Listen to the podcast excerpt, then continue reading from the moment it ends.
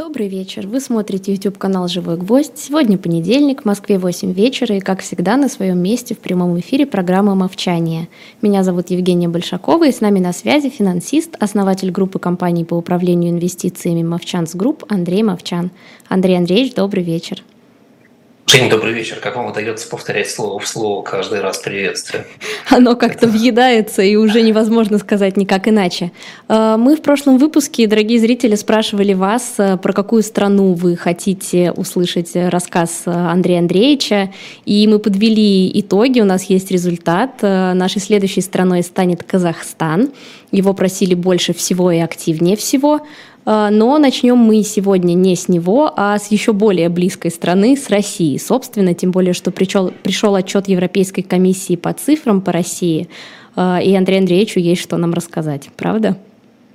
А, да, спасибо, Жень, за, за анонс. А, там странные результаты, на мой взгляд, немножко опроса, потому что второе место заняла Канада, угу. и мне придется, значит, разбираться с Канадой тоже. Хотя, хотя не так сложно, она же ресурсная страна, и она попадала в наши исследования, даже она есть в нашей книге по ресурсным экономикам. Вот. Но начнем мы с Казахстана. С Казахстана начнем прямо сегодня. Я думаю, что я что-то успею про него сказать сегодня во второй части передачи. Но очень хочется поговорить про э, две совершенно российских темы. Во-первых, это, конечно, цифры по прошлому году. А что вроде как э, путем счастливых совпадений и серьезных исследований у нас в руках есть некоторый набор цифр, о котором можно поговорить. Хотя сейчас все почти засекречено в России, но вот тем не менее кое-что удается вытащить.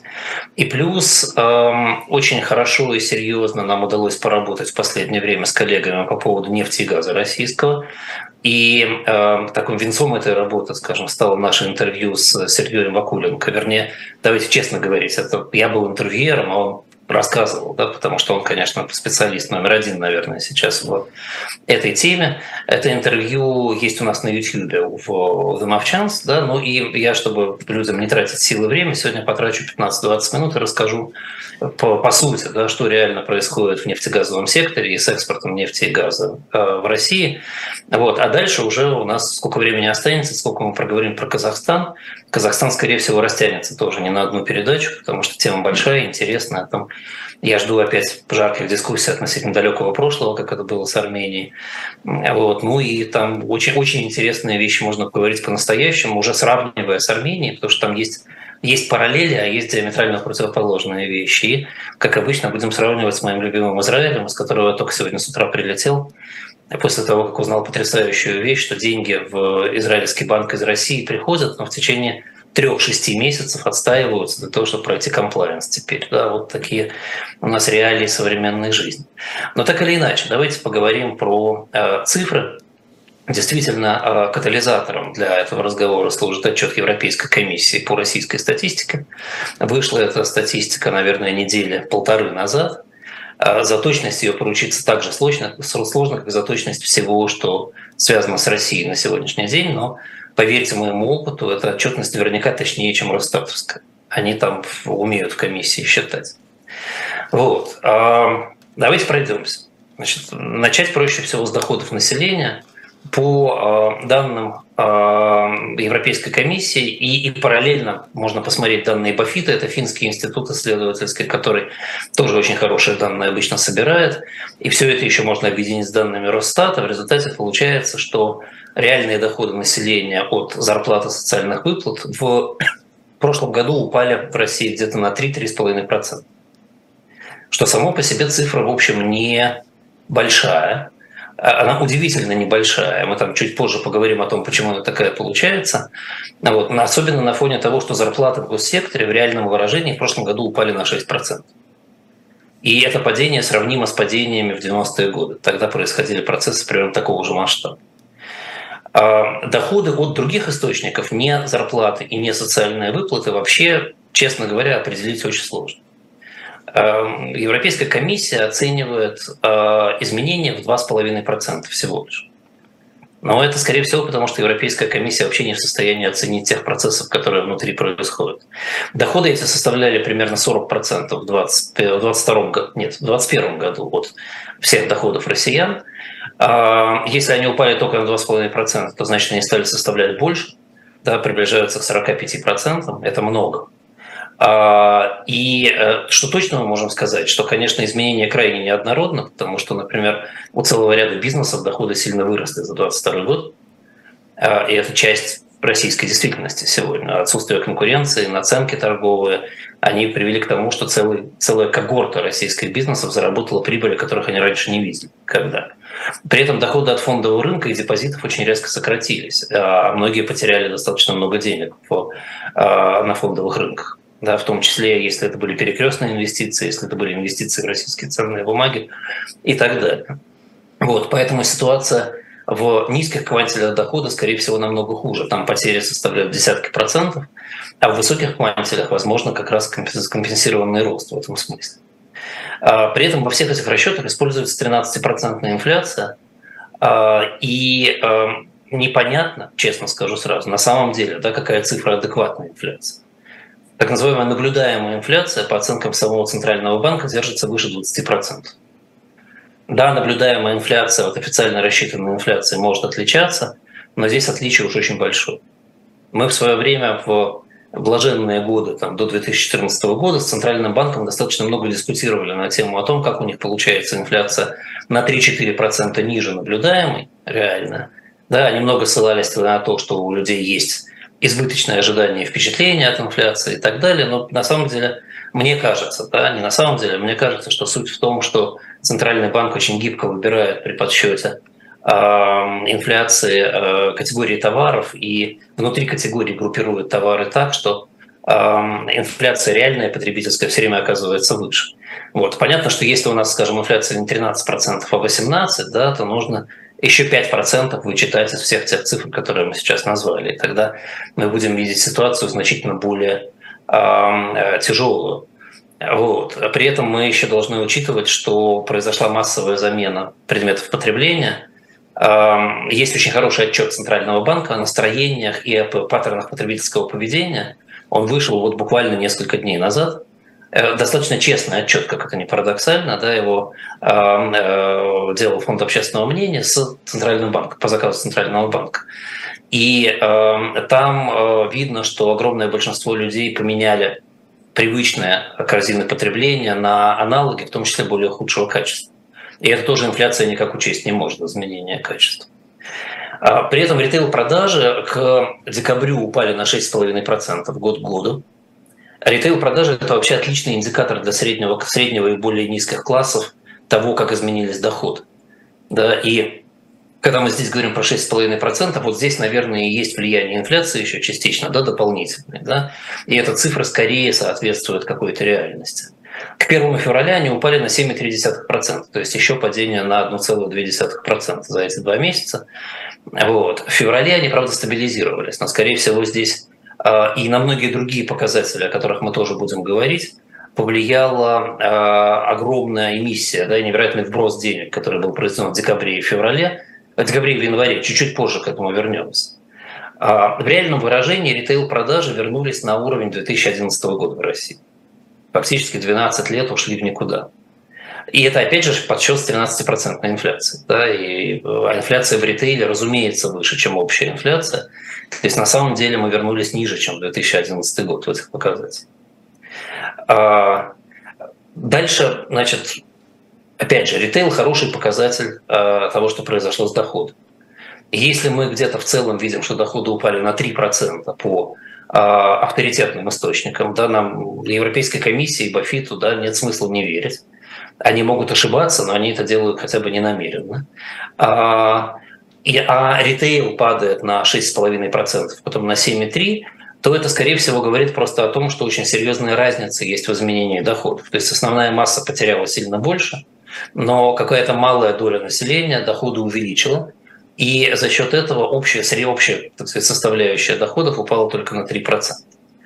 Вот. При этом, если мы посмотрим на, скажем, не продовольственную розницу, да, а это очень хороший индикатор где-то для второго-третьего квантиля, да, потому что нижний квантиль употребляет практически только продукты питания, вот, а, а эти квантили, они достаточно чуткие, у них, у них первое изменение происходит как раз в непродовольственной рознице, то там падение на 11% а в ноябре-декабре падение на 16%. Да, и, э, и вот это примерно я бы да, я бы считал очень приблизительным, но все-таки самым лучшим индикатором того, что произошло с доходами lower middle class, да, нижнего среднего класса в России. Вот. Э, естественно, и еще один индикатор, который говорит про средний класс в первую очередь, это изменение импорта. Импорт упал на 20% в доллар. Это с учетом того, что заместительный импорт оказывается дороже. Там предположительная средняя наценка по оценкам Европейской комиссии 10% на, на замену импорта с запада на восток. А плюс, смотрите, у нас упал доллар, например, на 15% в среднем в прошлом году. И цены выросли примерно на 5% в долларах импорт. Если все это вместе сложить, то получится, что в натуральных величинах импорт упал на 40% в России. Это величина, которая больше, чем падение в середине 90-х годов. А, понятно, что эти 40% это не показатель изменения доходов, потому что а, во многом и импорт стал тяжелее э, получить, и, и какие-то российские аналоги, разумеется, есть, и здесь есть отложенный спрос достаточно серьезный. Но, тем не менее, это очень серьезное падение. И сразу возникает вопрос. Доходы упали на 3%, импорт упал на 20%, непродовольственный ритейл на 11%, где деньги? Куда они девались? Значит, первое ощущение, что они должны были пойти на депозит. Но э, в реальности это не так. Депозиты населения в банках за год упали на триллион рублей. Это примерно 3% от э, размера депозита. Да, то есть деньги пошли не сюда. Да, дальше, если мы вернемся к вопросу, да, там, значит, падение ритейл-потребления 6,5% – это 5 триллионов рублей. Это 75 миллиардов долларов. Да, значит, где 75 миллиардов долларов? Куда они девались? При том, что э, там могли бы они могли уйти в какие-то, скажем, а, деньгоемкие области, да, но вот, скажем, падение а, объемов приобретения автомобилей 50% в прошлом году. То есть они точно, они точно не пошли в товары длительного спроса. Вот. И что произошло с потреблением? Я не знаю, да, но у меня есть два предположения. И тоже, наверное, интересно в комментариях люди, которые, может быть, что-то об этом думают или знают, напишут, да, и потом все смогут почитать. Значит, я думаю, что здесь две проблемы есть. Первая проблема – это падение прироста долгов очень резко. То есть люди намного меньше взяли долга. На 2, почти на 2,5 триллиона рублей меньше взято долга в 2022 году, чем в 2021 году. Это 40 миллиардов долларов. Кредитное потребление резко сжалось. Опять же, мне сложно объяснить, почему. Эти цифры объективные, да, почему люди перестали брать кредиты, то ли потому, что у них стали падать доходы, они испугались, что не отдадут, то ли это общая ситуация, когда неопределенность выросла. Да, но, кстати, про неопределенность мы потом поговорим. Там совершенно парадоксальные вещи происходят. А, вот. И вторая причина – это, конечно, огромный отток капитала. Это сейчас в России не афишируется, но из страны ушел 251 миллиард долларов. Это беспрецедентная цифра. Вообще, я видел разные оценки, кто, кто как считает. Кто-то насчитал 217, кто-то 260, но вот я цифре 251 больше всего доверяю. Ну и даже 217 – это безумные совершенно деньги. А, в 2021 году из России ушло 72 миллиарда долларов, в 2020 50 миллиардов долларов. Да, и мы, мы много лет говорили, что отток капитала – это плохо, а, и какие-то самые, так сказать, огромные цифры, самые большие цифры были там типа 100 плюс, и сейчас четверть триллиона долларов, которые ушли из России. Понятно, что этот ток капитала связан не только с там, обычным бегством капитала. И уж точно он не связан, например, с затратами на туризм, потому что ну, туризм в этом году резко упал иностранный в России. В основном это деньги уходили тех, кто получал те самые сверхдоходы внутри России и выводил их за рубеж. Очень много бизнесменов перенесли свой центр жизненных интересов за границу, и в связи с этим поток cash flow, конечно, за границу усилился, несмотря ни на что, несмотря на запреты, несмотря на санкции, несмотря ни на что. А вот, кроме того, из России уехало достаточно много работников, которые стали получать зарплату за рубежом. И здесь есть тоже э, ну, такая засада численная. Да? Дело в том, что я почти уверен, что Росстат, а, а за ним, естественно, Европейская комиссия и Бафит э, учитывают зарплату этих работников в российском ВВП. Потому что не очень понятно, как они получают на российский счет деньги – да, зарплата же платится им все еще на российские счета, но при этом они эти деньги тут же выводят для того, чтобы на них жить за границей.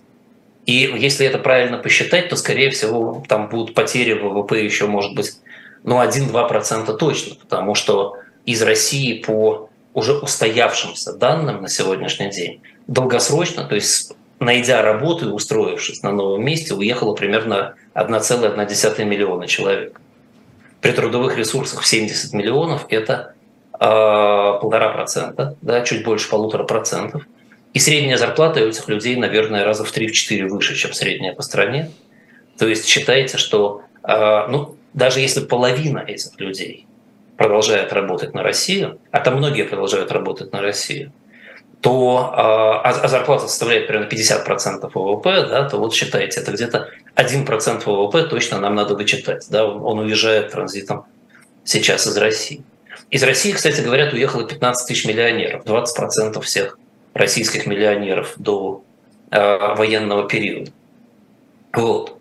А, это, этого мало. Да? Вот Мировой банк оценивает, что в, в связи с уходом из России 251 миллиарда долларов, примерно 30 миллиардов долларов из этих денег – это то, что должно было пойти в потребление, но не пошло. То есть это как бы абнормальный уход, который вырван из потребления. Вот вам, смотрите, да, там, так сказать, 40 плюс 30, уже 70 миллиардов, мы практически эти деньги нашли. Вот как перераспределилось в России, перераспределились доходы и потребление. В 2023 году, кстати, Центральный банк Российской Федерации предполагает, что отток капитала составит 124 миллиарда долларов. Это, тогда это будет цифра номер два на моей памяти за всю историю России, а, скажем, по постсоветской России. Вот.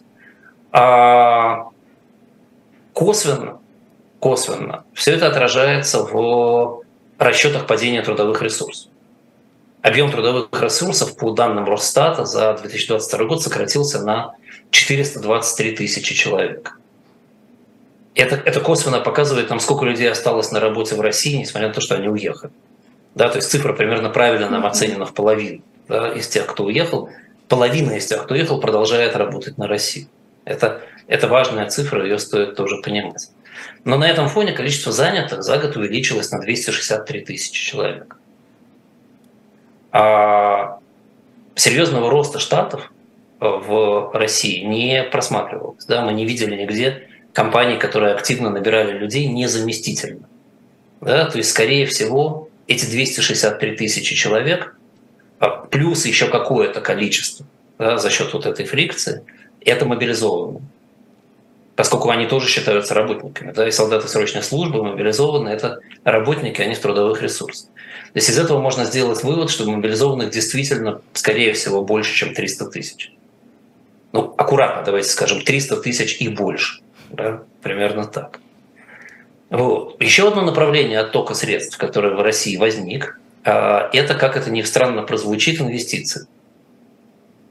В России странная картинка за 2022 год суммарные российские инвестиции за год выросли на 6%. При этом инвестиции в новое производство, в новые предприятия упали на 20%. Ну, очень легко расшифровывается эта картинка. Огромное количество предприятий, теряя своих поставщиков, э, промежуточных э, э, сырья и материалов да, и комплектующих – вынуждено было перестраиваться. А перестройка означает смену оборудования, технологическую переналадку, создание новых логистических путей и так далее, и так далее, и так далее, закупку нового обеспечения программного. И вот можно себе представить, как изменился рынок в России, если при 20% падении инвестиций в новые предприятия суммарные инвестиции выросли на 6%. Сколько пришлось провести инвестиции, которые фактически уравновешиваются списаниями того, что больше не работает и, а, и это надо было заменять. Вот. Естественно, падение импорта и рост нефтегазовых доходов э, в России помог э, текущему счету. Россия заработала как страна в целом валюты на 227,4 миллиарда долларов за 2022 год. Но, как я уже говорил про отток капитала, отток капитала свел эту цифру фактически к минус 50 миллиардам долларов. То есть общая валютная позиция России за прошлый год уменьшилась на 50 миллиардов долларов. А, ну, если говорить про тенденцию, про то, что в России происходит в экономике сейчас, да, то, наверное, можно говорить про то, что есть общая тенденция депрессии, которая выражается в цифрах, в общем, практически куда ни плюнь. В жилищном строительстве с октября объемы средств на искровых счетах упали на 6%, а с декабря к февралю объемы строительства упали на 4,3%. А, ипотека а, тоже падает. падение выдач усиливается, несмотря на то, что реальная ставка ипотеки уже почти минус 3%. Да, 8% против 11% ставки по ОФЗ. В январе кредитов выдано на 14% меньше в объеме, на 18% меньше в штуках, чем годом ранее. Но это хорошо согласуется с падением общего кредитования и вообще с падением э, потребительского покупательского интереса к тому, что происходит в стране. Значит, дальше я сейчас просто несколько цифр дам для того, чтобы в общем можно было понять, что происходит. Выпуск стали, например, упал на 8% за год. А всего по черным металлам отгрузка упала на 11%. У меня, как э, был бы я патриотом, скажем так, у меня возник бы вопрос, а где новые танки и пушки? Да, из чего их делают? Если такое падение по черным металлам, то значит, скорее всего, вся наша э, военная программа, которая очень много потребляет черного металла, она, она не работает. Легковые автомобили, падение производства на 67%. Но это понятно, ушли западные бренды. Да? И, ну и спрос упал в два раза. Да? Но грузовых на 24%. При этом в Украине потеряно что-то уже, по-моему, 10 тысяч грузовых автомобилей или там даже больше. А где восполнение этого парка? Да? Кто из чего его как будет делать, если начать распадение производства грузовых автомобилей, при том, что импорт грузовых автомобилей остановился явно, да, потому что основные грузовые автомобили шли с запада, и на чем ездить будет вся логистика российская? Большой вопрос. Производство древесины изделий из дерева сократилось на 19%. Но это вообще, честно говоря, мне непонятно, почему. Да? Почему нельзя было производить древесину? Возможно, потому что Европа перестала российскую древесину закупать. И это прямое следствие такого эмбарго, а на Китай это перестроить пока что очень сложно. Вот. В январе промышленное производство в России в целом сокращено на 2,4% год к году. А из этого обработка на 5,7%. Это с учетом того, что наращивается военная промышленность, о которой в Кремле говорят, и мы в общем, наверное, не можем этому не верить. То есть в реальности идет э, либо, либо все это неправда, либо военная промышленность не прирастает, либо провал вне военной обработки такой, что даже прирост военной промышленности его никак не восполняет. Все-таки 5,7% это очень много. Вот. Но эти, даже эти 5,7% у меня, например, вызывают вопрос. Э, отгрузка промышленного сырья по железной дороге – в феврале 2023 года на 24% меньше, чем год назад. 24%. Железная дорога и сырье – это практически внутреннее потребление. Да, то есть мы, мы морем не возим сами себе сырье. Значит, э, каким образом обработка выдает при этом падение на 5,7%, если у него сырья только три четверти? То ли, что огромные запасы сырья были в обрабатывающей промышленности, вряд ли. Я, я не думаю, что это так. Да? Значит, соответственно, тоже вопрос. Отгрузка удобрений минус 6,5% по году. Что с сельским хозяйством в этом смысле происходит? Да, непонятно. У нас вроде как был очень хороший год с точки зрения урожая. Да, что будет со следующим, если такое падение отгрузки удобрений? Да, вот эти, все эти вопросы остаются. На фоне всего этого оценка Мирового банка падения э, российского ВВП минус 3,5%. Росстат дает цифру, естественно, лучше, да, но Росстат на то и Росстат да, мы все-таки будем ориентироваться на э, мировой банк. Да, э, практически всегда э, перевозка железнодорожным транспортом показывает более-менее точную цифру. Она коррелирует очень хорошо с ВВП. Падение перевозки железнодорожным транспортом 5,2% в России. То есть вот этот гэп, он, он не знаю, о чем говорить. Скорее всего, мировой банк тоже чуть более оптимистичен, чем, чем нужно. Ага. А, тут, наверное, стоит вспомнить, что после 24 февраля экономисты прогнозировали в России, в России падение ВВП на 7-10%. Я сам когда-то придерживался оценки где-то в 7-8 падения. Да, значит, почему, почему реальная цифра э, выше? Да? Почему она от минус 3,5 до минус 5 где-то? Да? Во-первых, вырос на 7% экспорт нефти. Э, добыча выросла на 2%. Да? И вот здесь, смотрите, тоже интересная вещь вот эта разница, да, это фактически падение внутреннего потребления нефти на 10%. Это тоже должно говорить о ситуации с ВВП, потому что Россия очень энергоемкая экономика. Это достаточно важный показатель. При этом надо понимать, что, а, как это ни странно прозвучит, но военная техника сжигает очень много нефтепродуктов. То есть, по идее, там должен был бы быть прирост потребления нефтепродуктов. Но в России это не так, 10% падение потребления. Вот. При этом, учитывая, что Средняя цена продажи в 2021 году была 64 доллара за баррель, а в 2022 72 доллара за баррель. Да, мы, вот если прикинуть цифры, получается, что только экспортный ВВП от продажи нефти вырос на 2,5 триллиона рублей. На самом деле он вырос, конечно, больше. Когда мы будем говорить про нефть, мы об этом поговорим, что там произошло. Вот. Получается, что где-то полтора процента ВВП – это только вот прирост экспорта нефти. Еще есть экспорт нефтепродуктов, который тоже вырос по ценам. И весь год он, вы, вы знаете, да, что эмбарго с 5 февраля только, да, весь год он продолжался активно. И Европа перед эмбарго активно запасала нефтепродукты, покупала больше. Да, и там где-то еще полпроцента ВВП добавляется. Вот вам уже 2% ВВП. Вот. И еще 82 миллиарда долларов – это оценки Forbes о затратах на войну в Украине сверх оборонного бюджета. Это чистая прибавка к ВВП за вычетом того, что Forbes относит к потерям военной техники. Где 21 миллиард долларов – это стоимость потерянной техники. Значит, считайте, 61 миллиард – это э, добавка, это где-то 4 триллиона рублей, это еще добавка к ВВП за счет расходов на войну. Это еще где-то 2,75% ВВП. Вот получается, что почти 5% ВВП мы с вами набрали только такими разовыми и не мультиплицируемыми, не, не, не важными для экономики статьями фактически. Да, и если вот ту цифру где-то 3,5-5, да, ну считайте 4 с чем-то, объединить с этой, то уже получается падение где-то минус 9% фактически. Да? А если добавить такие мелочи, как, скажем, рост внутрироссийского туризма в связи с закрытием западных направлений, ну, естественный перенос ВВП внутрь страны, рост стоимости билетов на перелеты за границу, например, да, избыточные доходы финансовых учреждений. Да, я вот сейчас смотрю, Райфазен, например, конвертирует валюту с разницей в 6-7 рублей от биржи.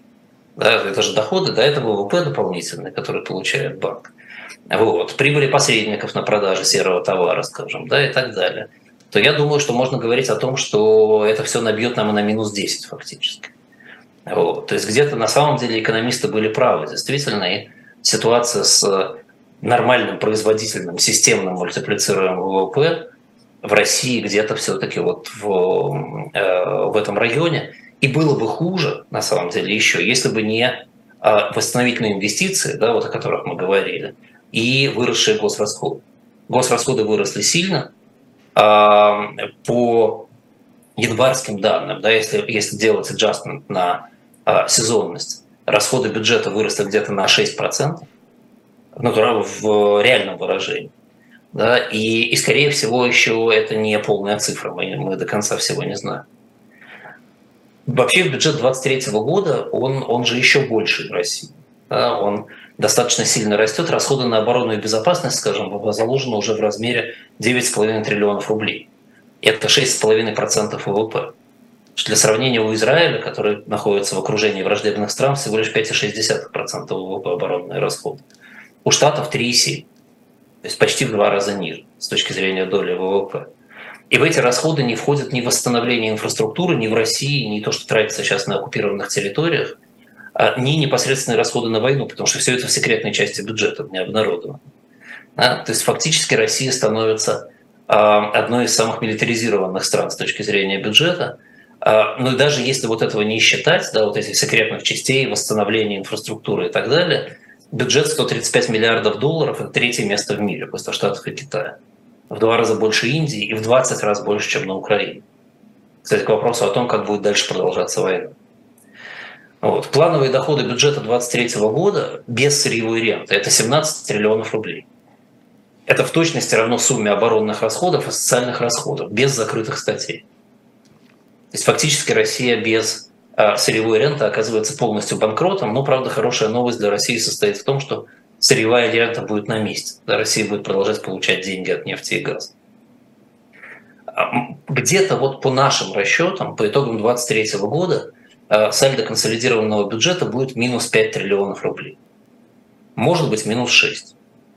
Январь был очень странным месяцем. В январе бюджет выбросил очень много денег на рынок, очень много чего оплатил. Там, сказать, там уже половина этого дефицита за один месяц была выбрана фактически. Но это, конечно, не Э, не характерная ситуация.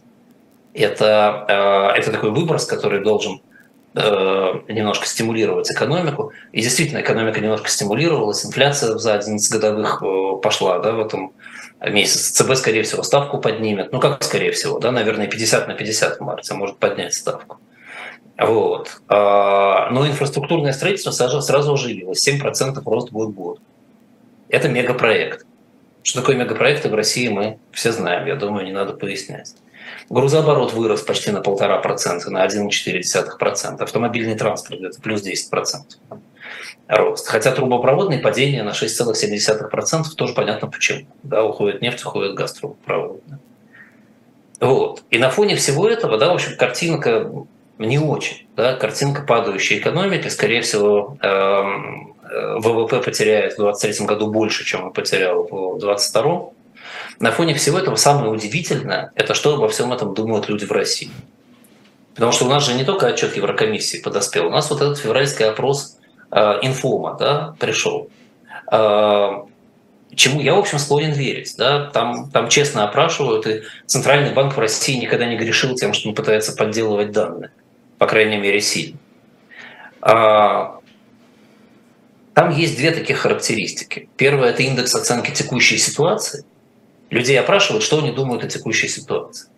Ну, и э, чем, чем выше индекс, тем, значит, они лучше думают о текущей ситуации.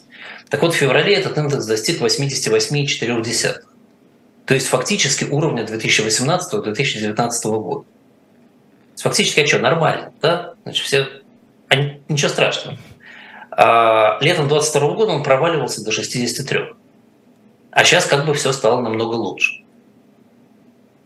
До аннексии Крыма этот э, индекс был чуть выше 100. И с тех пор он так и не поднялся туда.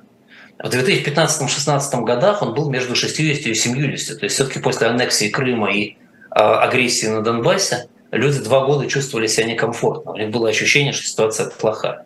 А сейчас, на фоне войны, удивительным образом, он вернулся туда, где он был в хороший 18-19 год. Но это не самое интересное и не самое удивительное. Самое удивительное, пожалуй, это то, что индекс ожиданий, это, то есть, грубо говоря, ответ на вопрос, а как вы думаете, как будет дальше, достиг 111. Это пик 2018 года. До Крыма он никогда не достигал 110. То есть если спросить сейчас простого российского человека, как вы думаете, как будет дальше, он отвечает, отлично просто прекрасно, лучше, чем когда бы то ни было. Вообще индекс ожиданий в России стабильно на 10-20 пунктов выше, чем индекс э, оценки текущей ситуации. Россияне чудовищные оптимисты, это поразительная ситуация. На самом деле ситуация в экономике России идет все время вниз хуже, хуже, хуже последние там, 15 лет. А индекс ожиданий стабильно выше. Максимальный разрыв был сразу после Крыма, когда индекс текущей ситуации провалился очень низко, и разница была 30 пунктов с индексом ожиданий. Сейчас он почти такой же, 23 пункта. И вообще в России, конечно, опрос – это совершенно поразительная вещь. Я, когда это можно читать как э, захватывающий любовный роман, этот опрос. Вот смотрите, значит, в то, что цены в последний год росли очень сильно – в августе 2021 года верили 63% россиян, а в феврале 2023 только 55%.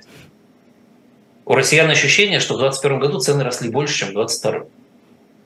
В то, что в ближайший год цены будут расти сильно, в январе 2021 года верили только 19%, 19% россиян.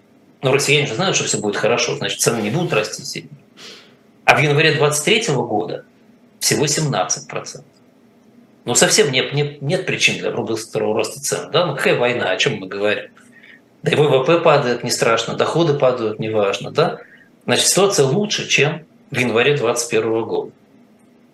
Замечательный вопрос, который был задан россиянам, а как, сколько будет стоить рубль через год? Больше, чем сейчас к доллару, меньше или не знаю.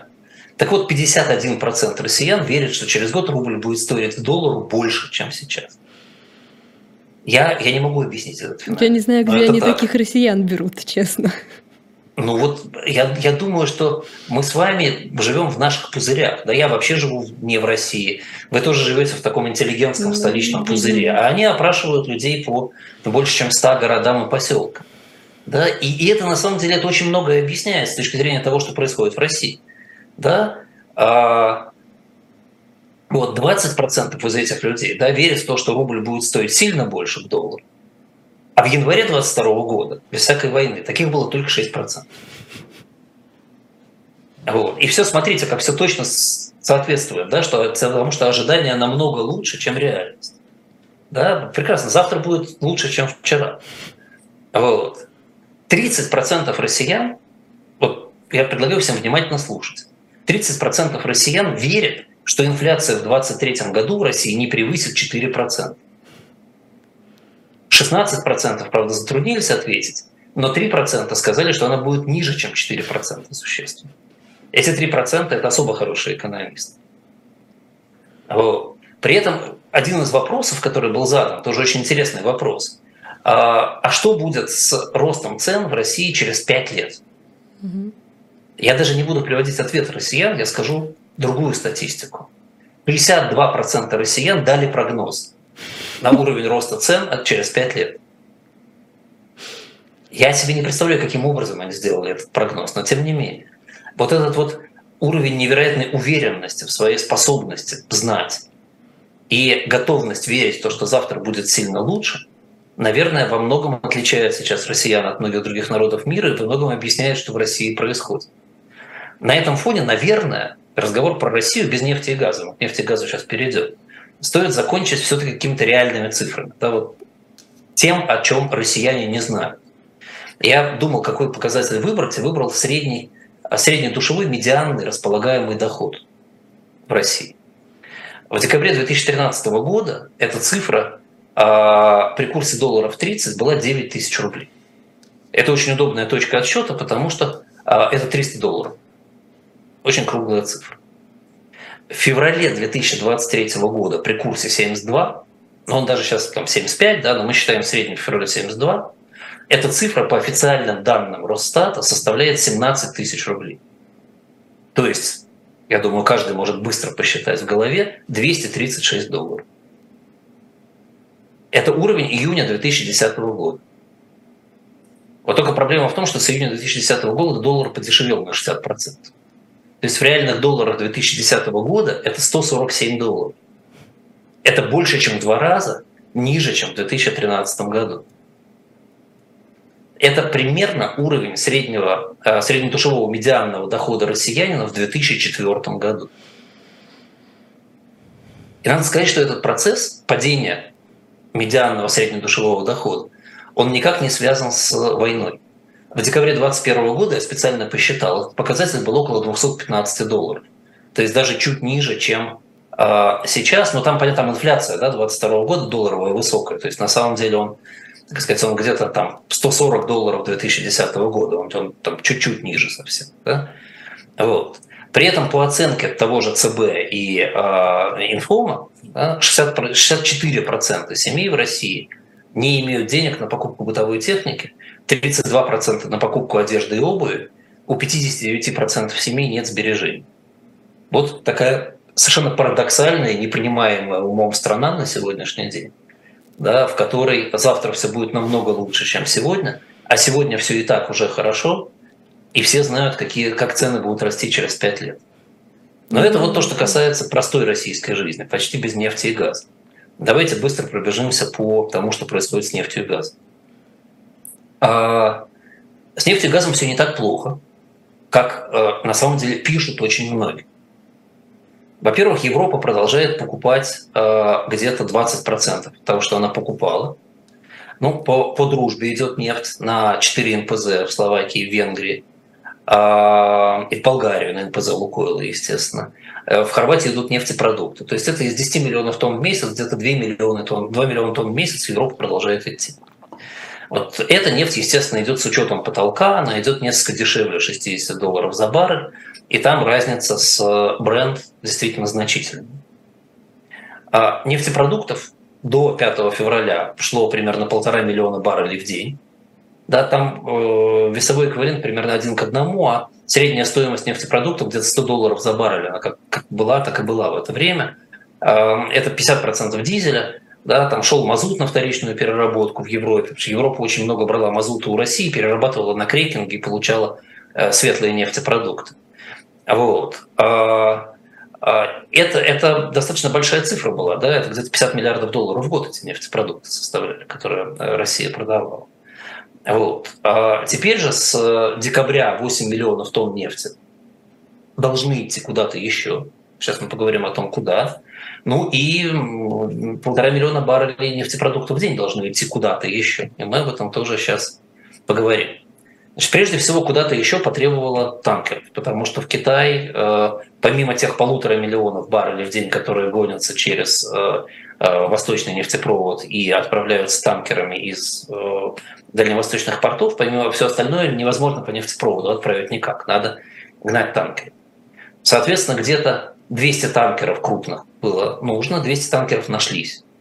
Проблемы с перевозкой у России сейчас этого нет. Фактически, э, фактически Россия продолжает продавать весь тот объем, который она продавала нефти, да, не нефтепродуктов, нефтепродуктов чуть, чуть позже я скажу, а нефть Россия продает практически в том же самом объеме. А при этом продает она ее в основном Индии и Китаю в танкерах. Да, они, они туда идут. Индия и Китай ее активно покупают. И здесь никакого уменьшения сейчас а, не происходит. А, это где-то 4 миллиона баррелей в день. 4 миллиона баррелей в день отправилось в Индию и Китай. К вопросу о цене, никакой потолок цены, конечно, ни Индии, ни Китаем не соблюдается. И если посмотреть по таможенной отгрузке по данным Индии и Китая, то где-то дисконт к средней цене остальных продавцов, дисконт к рынку составляет около 3%. И, э, и здесь понятно, что произошло. Да? На первый взгляд казалось бы, ну а почему Индии и Китаю не покупать дешевле, раз уж весь мир так договаривается. Но проблема в том, что для Индии и Китая это невозможность выбирать между поставщиками, а это необходимость покупать российскую нефть, потому что остальные поставщики перенаправили нефть в Европу. Европа уже получает не меньше нефти, чем получала раньше. Поэтому и Саудовская Аравия, и Латинская Америка, а и все остальные посылают сейчас свою нефть в Европу вместо Индии. Индия и Китай остались без поставщиков. Поэтому торговаться с Россией сложно, и полученный дисконт всего 3%. Это не значит, что Россия получает э, те же деньги, которые она должна была бы получать. Перевозка в Индию и Китай стоит значительно дороже. Если транспортировка нефти России раньше стоила в среднем где-то на круг 3 доллара за баррель, а где-то даже меньше, то теперь э, оценки очень разные. Кто-то называет 12-17 долларов, кто-то 20-25. А, я думаю, да, я не могу точно сказать, но я думаю, что где-то средняя цена это 20 долларов за баррель получается. Таким образом, Россия а, теряет где-то 22-24 а, доллара за баррель при цене нефти 80 долларов, это где-то 57 долларов за бар. Вот примерно, примерно то, как э, Россия продает эти 4 миллиона. Э, оставшиеся миллион восемьсот она продает там, по 75 примерно долларов за баррель через э, восточный нефтепровод и через поставки там, Китаю, так же, как она раньше поставляла. Э, что касается нефтепродуктов, Европа накупила нефтепродуктов у России очень много вперед. И все эти цифры уже отразились в том, о чем мы с вами говорили по прошлому году. Но сейчас с 5 февраля э, вступила в силу эмбарго. И понятно, что э, Россия не может поставлять нефтепродукты в э, другие страны просто так, вместо Европы, потому что танкеры для нефтепродуктов все-таки обычно это такие как бы морские, не океанские машины. Они поменьше, и их меньше на рынке, и добыть их очень сложно – танкер э, нефтеналивной под светлые нефтепродукты надо перестраивать. Перестраивать будут, но это требует времени и денег. А пока Россия как раз сейчас сокращает на 500 тысяч баррелей в день добычу, ровно потому, что ей некуда девать сегодня э, те самые вот 530-550 тысяч баррелей нефтепродуктов в день, которые раньше шли в Европу. То есть одну треть России разместить получается просто совсем негде. А, Здесь будут какие-то проблемы у России с, э, с производством нефтепродуктов тоже, да, потому что нефтепродукты производились из, так сказать, из хвостов переработки очень часто, девать их тоже будет некуда. Возможно, в России станут больше сжигать мазута и дизеля на электростанциях, что уменьшит потребление газа еще. Да, но, но тоже эта ситуация не критическая.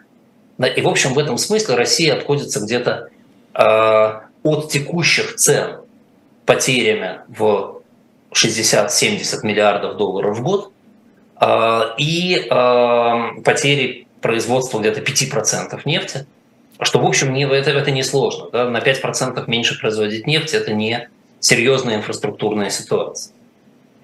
А с газом ситуация другая. Да, газа поставляется всего лишь 20% от старого объема в Европу. И этот газ никуда особо не повернешь.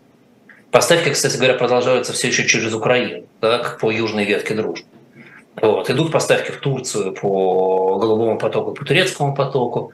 Вот. Сейчас это где-то там 20 э, миллиардов кубометров в год из там, 150 общих поставок, которые были. Ну вот 20 там, 20 в Китай, 30 в Турцию, да, значит, получается, что где-то 70-150, половина, в общем, как минимум половина потерян. Да? Что-то продается через Ямал СПГ, но это не так много. А, цены газа вернулись на уровень довоенный. А, соответственно, а, эти потери можно вчастую считать как реальные потери. И, и вряд ли цены на газ будут сильно подниматься в ближайшее время, может быть, только к зиме, да, если, опять же, если будут исчерпываться запасы. Но так или иначе, где-то где на 15% общую добычу газа придется сокращать. Почему на 15, не на 50? Потому что основное потребление газа все-таки внутри страны. Вот. А, вообще говоря, эти 15% это практически внутригодовое колебание добычи. То есть серьезных инфраструктурных перестроек в газовой отрасли тоже не будет. А, с точки зрения бюджета, а, бюджет пережил резкое падение нефтяных доходов, но не потому, что компании меньше стали выручать а потому что бюджетное правило привязано к Юрлс. А Юрлс переоценился там ниже 50 долларов за баррель. Ну, Юрлс – это э, цена российской нефти в Европе. Сейчас это вообще более-менее эффективная цифра, потому что основная российская нефть идет не в Европу. Вот. Соответственно, налог будет меняться. Сейчас уже предусмотрены изменения а, налогов в соответствии с дисконтом к бренду предельным, а не со стоимостью Юрлс. Соответственно, а, это будет вытащено из э, нефтяных компаний, бюджет поправит свои дела.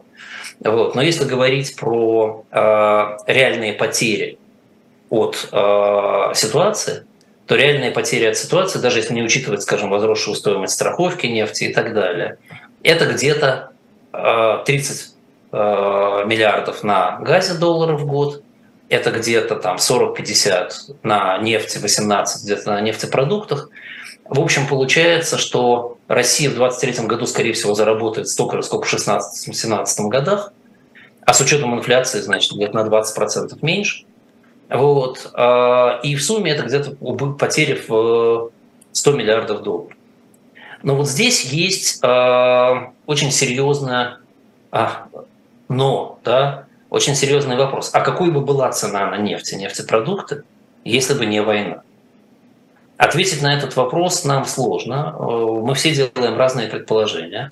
Я очень волюнтаристски позволю себе предположить, что цена была бы где-то на 20 э, долларов ниже.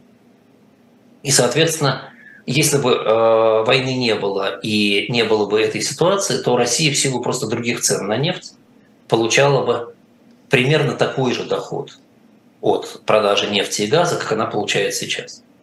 То есть фактически все эти ограничения, они уменьшили доходы России настолько же, насколько увеличились эти доходы от роста цен на нефть. А вот весь мир сейчас за а, нефть в сумме в год платит на 576 миллиардов долларов больше, чем платил бы, если бы не было войны. Есть фактически это налогообложение, которое берут на себя нефтяные компании-перевозчики у всех остальных экономических агентов в мире. Если вот мы Э, там, скажем, стали бы дискутировать, какая экономическая цена войны в Украине для мира, то вот эта цифра в там, 575-600 миллиардов долларов в год, наверное, это адекватная оценка такого налога на зло, который весь мир сейчас платит. И, а, наверное, чуть отвлекаясь от экономики, рассуждение о том, а, а зачем, например, миру окончание этой войны, причем такое окончание, при котором Россия была бы безопасна, и с ней можно было бы заново начинать сотрудничать, а, то вот один из ответов, пожалуйста.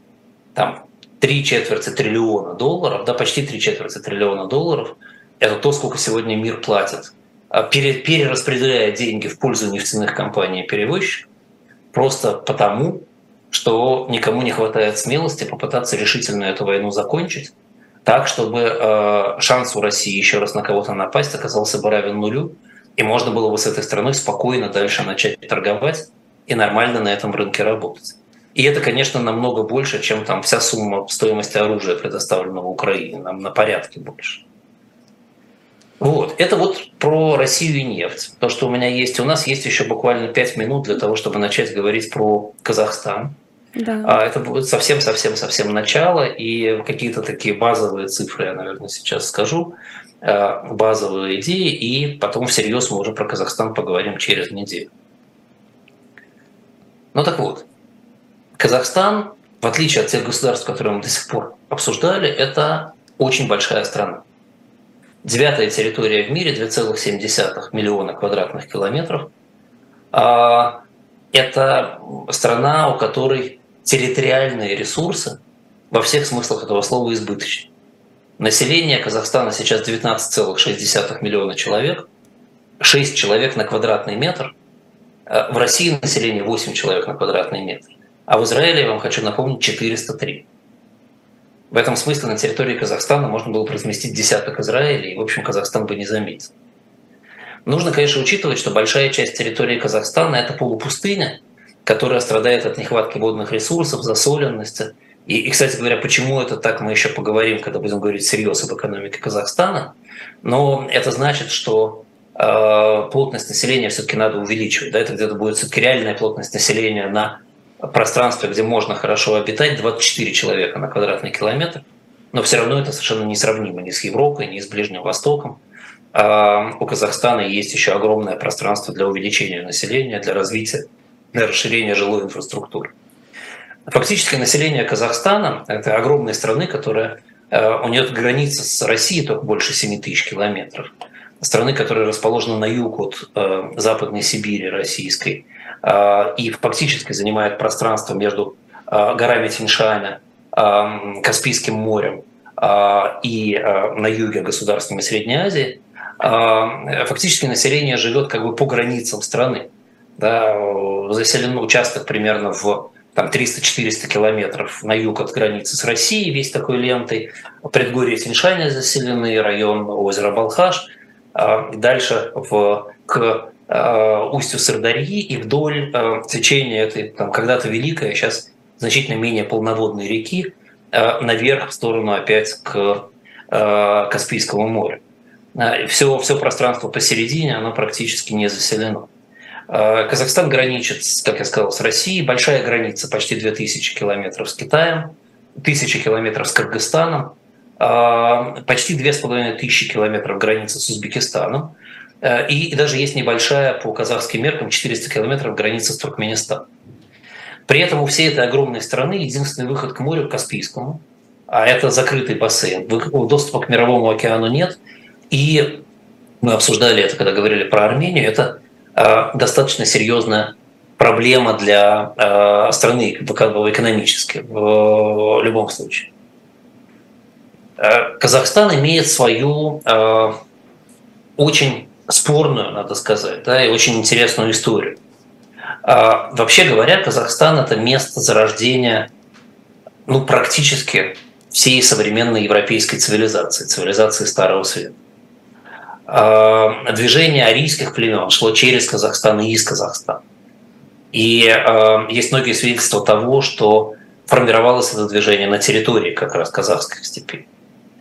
А, в послеарийские времена Э, где-то начиная с начала первого тысячелетия до нашей эры, и на протяжении всего этого тысячелетия на территории Казахстана формировалась э, новая э, полутюркоязычная общность кочевых племен, которая к нашему времени сформировалась так называемую скифско-сакскую культуру, которая, в свою очередь, смешиваясь с давящими с юга тюркскими племенами, создала э, группу народов, которая в наше время называется хун, гунны. И, э, и опять, как и 2000 лет назад, в какой-то момент эта группа народов вылилась на территорию Европы. Э, великое переселение народов 4-6 века, когда хунну двинулись в Европу, в Европе застряли и остались. Они двигались как бы южным коридором, славяне в этот же момент двигались северным коридором туда в сторону Европы. А, и а, ну, государство Венгрия, да, мы его называем Венгрия, да, по-английски называется Хангари, то есть государство гуннов, да, это вот то, что осталось от выходцев с территории, которые сейчас занимает Казахстан. А, а место это, да, когда гунны оттуда ушли, стали занимать уже тюркоязычные племена, постепенно формируя там свое новое э, сообщество кочевых племен, э, которые уже стали потихоньку формироваться в то сообщество, то, ту народность, ту общность, которая потом станет казахами. А, здесь, здесь очень много новых, очень много вопросов. Мы о них поговорим, начиная с начала следующей передачи. А сейчас нам, к сожалению, пора заканчивать. Давайте мы на этом остановимся и встретимся с вами через неделю и весь разговор посвятим Казахстану. Там есть о чем поговорить. Спасибо большое, Андрей Андреевич. Очень интересная и нужная, мне кажется, у нас сегодня получилась передача. А в следующий раз про Казахстан, который зрители выбрали сами. Э, не забывайте задавать свои вопросы в комментариях, э, не забывайте подписываться и поддерживать нас, если у вас есть такая возможность. И приходите в следующий понедельник, будем узнавать про Казахстан. Спасибо, всем до свидания.